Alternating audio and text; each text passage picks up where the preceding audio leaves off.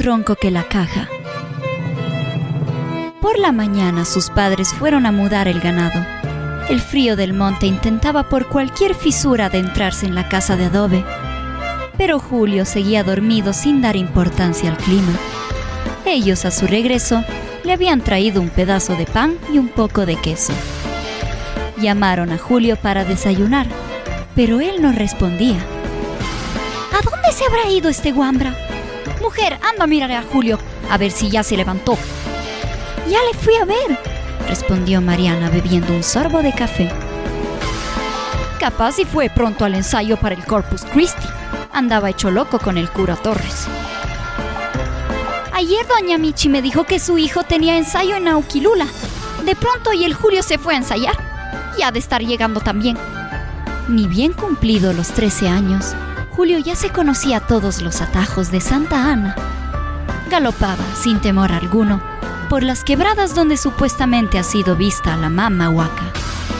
En su camino, junto a un matorral, encontró un tambor, una lata gastada y con un hueco enorme en el parche, a no parecerle un objeto encantador, Julio retomó su marcha hacia Uquilula para el ensayo.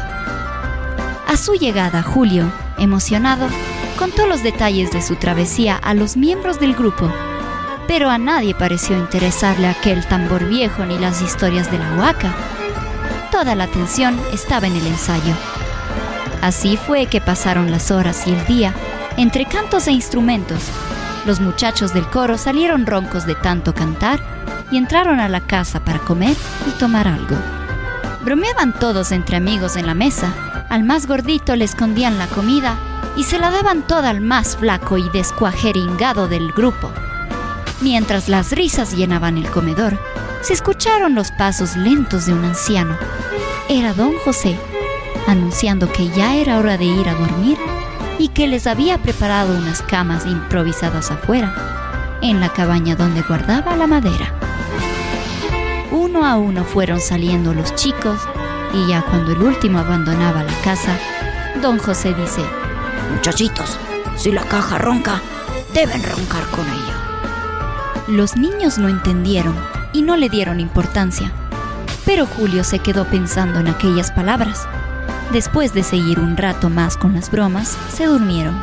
La noche estaba particularmente calmada y desde las ventanas se lograba ver las luciérnagas. Sonaba el agua del río Quingeo, que estaba cerca de la cabaña, y junto con la corriente se escuchó un redoble de tambor, un redoble con marcha y muy fuerte. Los niños se fueron levantando y querían avisarse el uno al otro. Empezaron a gritar, pero estaban todos roncos y casi sin voz por el ensayo. El caos fue peor cuando quisieron salir. Vieron que la puerta estaba rodeada de una gran sombra que cargaba un tambor viejo. En medio de este barullo, Julio recordó las palabras de don José e intentó calmar a todos. Ingeniosamente les explicó que si seguían el ritmo del tambor, a lo mejor la sombra desaparecía y con ella el sonido. Los niños desesperados lo intentaron. Afuera sonaba la caja del tambor y adentro de la cabaña todos golpeaban las paredes de madera, aplaudían o pataleaban con tal de reproducir el sonido. Incluso los que no cantaron en el ensayo ahora lo hacían con todas sus fuerzas. De pronto, el sonido se alejó y Julio entendió que habían ahuyentado a la caja ronca, que después de tanto escándalo le probaron que pueden sonar más fuerte que ella.